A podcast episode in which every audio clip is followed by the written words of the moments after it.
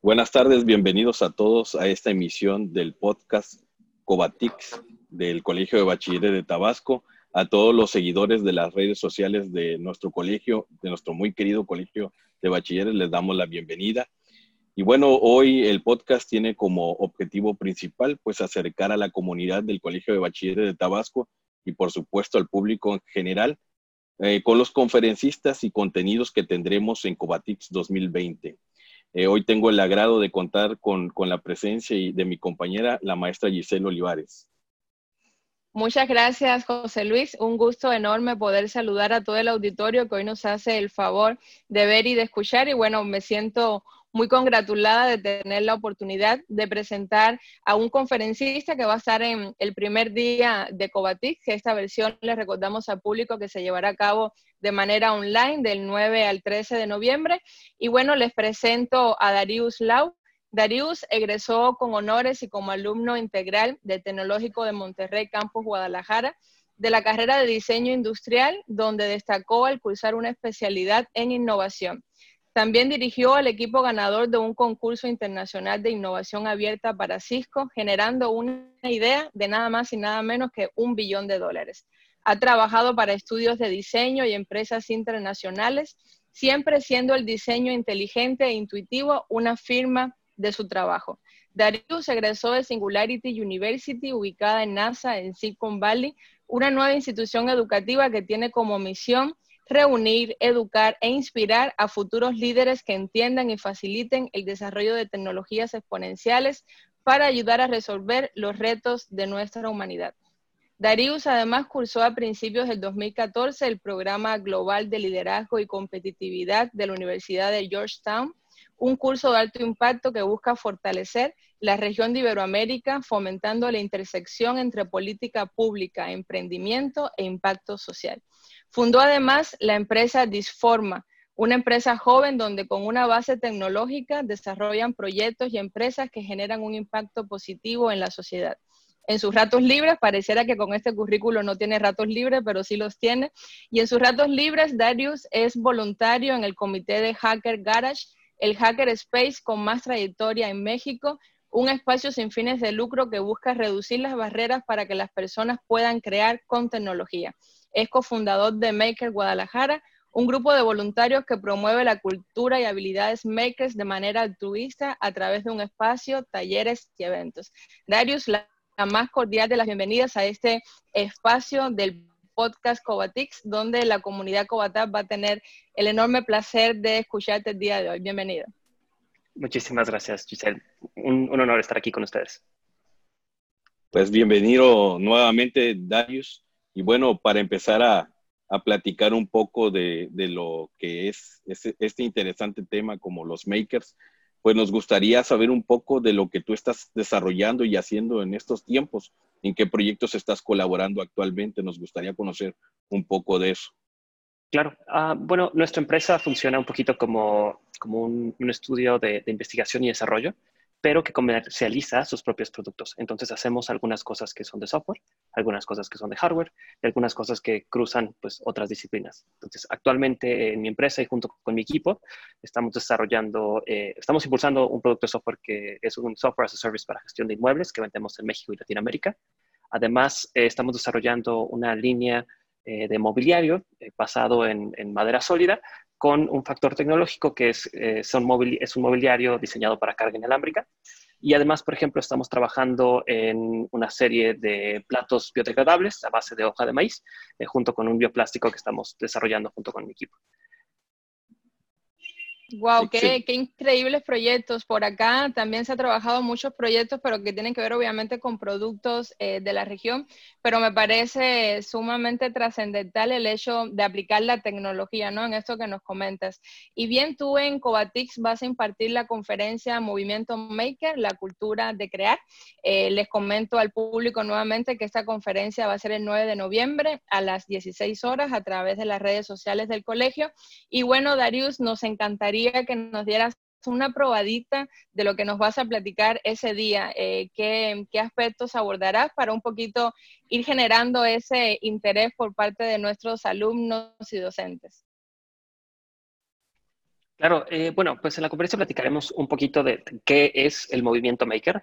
Eh, hay, hay, muchos, hay muchas maneras de abordarlo, está desde la parte académica a la parte completamente lúdica, eh, pero al final es, es, un, es una ideología que busca acercar las herramientas de creación a las personas. Y hoy en día las herramientas de creación están mucho más cercanas a las personas. Antes los retos eran acceso a la información y hoy en día, pues con un celular tienes acceso a, toda la información del mundo. Entonces, lo que antes era una barrera, hoy es un habilitador y quizás hay, todavía hay algunas cosas que son físicas que requieren eh, pues acceso y todavía son un tema de, pues, restricción, pero cada vez se están haciendo mucho más accesibles, incluso en costo o a veces incluso a través de espacios o eh, eh, habilitadores como lo son las universidades o las preparatorias. algo que vamos a platicar un poco en, la conferencia es el estado actual, cómo comenzaron las cosas y qué es lo que eso implica. Y algo que quiero que, el alumno o quizás el asistente eh, escuche y, perciba es qué es lo que significa esto para mí. Y en general van a pasar muchas cosas. Eh, significa que eh, el aula va a estar cambiando y quizás incluso esto que estamos viendo ahorita es una muestra de, cómo están cambiando pues, las aulas y las manera, la manera de aprender. Y también significa que es mucho más fácil para una persona en cualquier lugar del mundo tener un impacto en, cualquier otro lugar. Entonces, esas barreras están ahora pues borrando y, esta situación lo hace mucho, mucho más, más obvio y evidente, ¿no? Pues caray, eh, yo creo que es un tema muy, muy eh, particular, muy interesante, que, sin duda alguna será pues de beneficio para nuestros jóvenes bachilleres. Y bueno, eh, en realidad, ¿cómo, ¿cómo te imaginas tú la evolución del movimiento maker en los próximos años, sobre todo aquí en México? Sabemos que ya existe una gran comunidad, pero bueno, ¿cómo piensas tú que va a evolucionar esta comunidad y todo lo que ustedes hacen?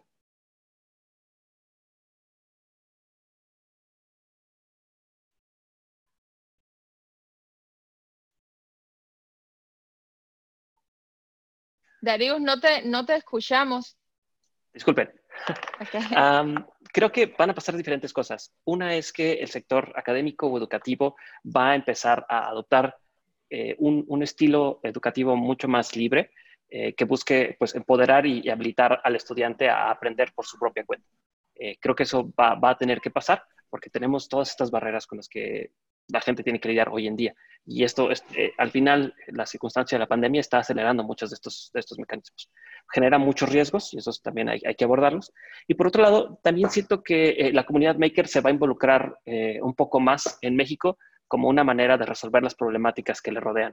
Eh, ya hay, eh, la comunidad maker ha venido creciendo en los últimos años y ya ahora ya hay emprendedores de la misma comunidad maker que ofrecen productos para otros makers o incluso para facilitar la, educación, como, como son los chicos de Electronic Arts o los chicos de Robótica Golem, que ahora ya es, ya es gente desarrollando tecnología en México para mexicanos para fortalecer estas habilidades. Entonces, hay unas transiciones interesantes que están comenzando a suceder y yo, yo lo que espero es que eso en, los próximos años genere un, modelo educativo mucho más dinámico que habilite al estudiante y lo, empodere a, aprender por su propia cuenta, que al final va a ser el verdadero reto que se va a encontrar el estudiante cuando salga al, mundo laboral. Pues tenemos muy como, Perdón, perdón, José Luis, te, quería comentar eh, que, bueno, soy eh, muy de acuerdo con lo que acabas de comentar, porque ciertamente incluso lo que estamos viviendo ahorita como pandemia nos vino a retar, ¿no? Como instituciones educativas, como docentes, como alumnos, y bueno, es un escenario para el cual no estábamos preparados, eh, sin embargo, gracias a la tecnología hemos podido salir adelante y también un poco que con la improvisación y aprendiendo del error, pues cada, cada institución irá haciendo lo propio, ¿no? Para poder ir cumpliendo con sus planes y programas de estudio. A mí me gustaría un poquito preguntarte cómo tú ves la democratización de este sector, es decir, cómo ves el acceso de los jóvenes hacia este tipo de movimientos, porque, bueno, estamos ciertos que Guadalajara es, es un ecosistema emprendedor de los, de los principales que hay en América Latina. Sin embargo, en el sureste eh, todavía estamos un poquito lejos de alcanzar esos estándares. Eh, ¿Tú cómo, cómo, lo ves desde tu, desde tu experiencia?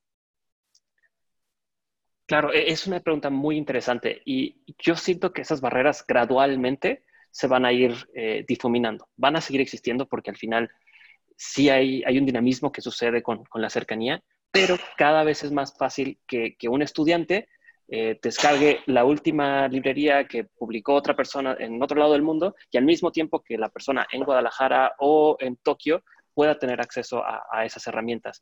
Entonces, yo siento que gradualmente eh, van, van, a difuminarse esas barreras. Sin embargo, hay, hay algunos retos que, que, eso implica y es que para que podamos borrarlas por completo esas barreras, tenemos que tener pues un dominio del, del inglés o del lenguaje del mundo hoy en día y eh, también va a, eso se puede aminorar con una colaboración eh, local. Al final, muchas de estas cosas eh, son, solo, solo funcionan si, si nos ayudamos entre, otras personas. Y eso es mucho, mucho más sencillo si hay un apoyo local. Entonces, creo que también ahora es un poquito más fácil organizarse y encontrar a, personas con las mismas inquietudes en, tu propia ciudad. Y a veces es cuestión de sorprenderse, ¿no? A nosotros nos ha pasado en algunos de los eventos que nosotros organizamos eh, por ejemplo, organizamos la Jalisco Maker Fair, que fue la, feria maker más grande de Latinoamérica el año pasado, y, pasa que, vienen, creadores de, la misma ciudad y no se conocían, ¿no? Y a veces es, un poquito superar esa barrera de, pues es que aquí no pasa nada. En realidad, a veces sí pasa, pero a veces hay que ser pues, la persona que, alebresta y, se pone a organizar las cosas. Pues sin duda alguna, la comunidad maker está creciendo en México y bueno, hay muchos chavos que a, raíz de las conferencias que vamos a tener en Covatix surgirá esta inquietud por sumarse a este tipo de comunidades. ¿Tú qué les aconsejarías a los chavos que siguen este podcast y que te verán comentar sobre el tema y que les interese unirse a alguna de estas comunidades? ¿Qué les, recomendarías tú? quizás puede ser eh, un, consejo eh, controversial, pero yo siento eh, que, ahora el alumno se tiene que ver obligado a aprender las cosas que no les están enseñando sus profesores. Y eso implica que, se salgan del aula. No, no, no como, pues deja la escuela y esto no importa, sino eh, creo que hay una oportunidad muy, muy interesante y que a veces es desperdiciada para, para que hagas cosas sin, sin necesariamente tener la supervisión de tus profesores. Y eso lo que te obliga es a enfrentarte con problemas sin que esté alguien encima de ti diciendo, ah, no, ahora haces esto. Entonces, ese, ese, dolor de cabeza de ahora sí resolver problemas, eh, tú por tu propia cuenta y, tú valerte y resolverlos, eso es la, la, habilidad realmente que hace que puedas eh, pues construir proyectos ambiciosos y, retadores.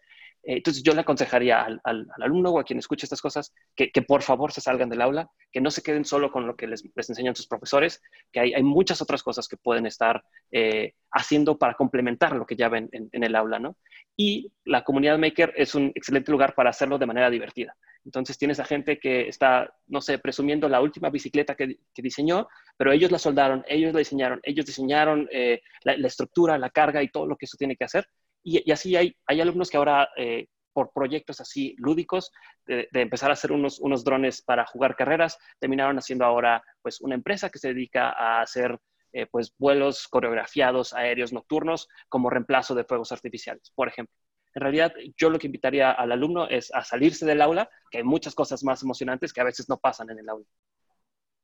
Muy bien, muchísimas gracias, Darío. Por favor, chicos, cuando eh, les dicen salirse del aula, no significa irse de pinta, significa tener un contacto real con el sector productivo, como bien lo comentabas, el aprendizaje basado en problemas es una de las, de las tendencias precisamente en el sector educativo. Y bueno, Darius, estamos llegando al, finalizar, eh, al, fin de este segundo podcast de, de Covatix. Yo te pediría, eh, de favor, nos hagas una invitación para tu conferencia que va a ser el día 9 de noviembre a las 16 horas con el título Movimiento Maker, la cultura de crear. Si gustas invitar de, tu ronco pecho, como dicen por acá, a la comunidad Cobatap y al público en general que nos va a sintonizar ese día. Claro, con mucho gusto. Pues eh, para toda la comunidad Cobatap, para toda la, comunidad que nos escucha, eh, los invitamos a pues, asistir a la conferencia con, eh, Movimiento Maker, la cultura de crear. Va a ser este 9 de noviembre a las 16 horas, aquí en las redes sociales de Cobatap. Eh, nos encantaría eh, poder continuar esta conversación de muchos temas de relevancia para el alumno y a veces para el docente. Pues muchas gracias, Darío Lau. Ha sido un placer eh, platicar contigo sobre este interesante tema y a la comunidad en general del Colegio de Bachilleres les invitamos a que sigan pendientes de los contenidos en nuestras redes sociales y que continúen siguiendo nuestros podcasts que tendremos relacionados con nuestro evento Covatix 2020. Que tengan muy buena tarde y un placer estar con todos ustedes. Hasta luego.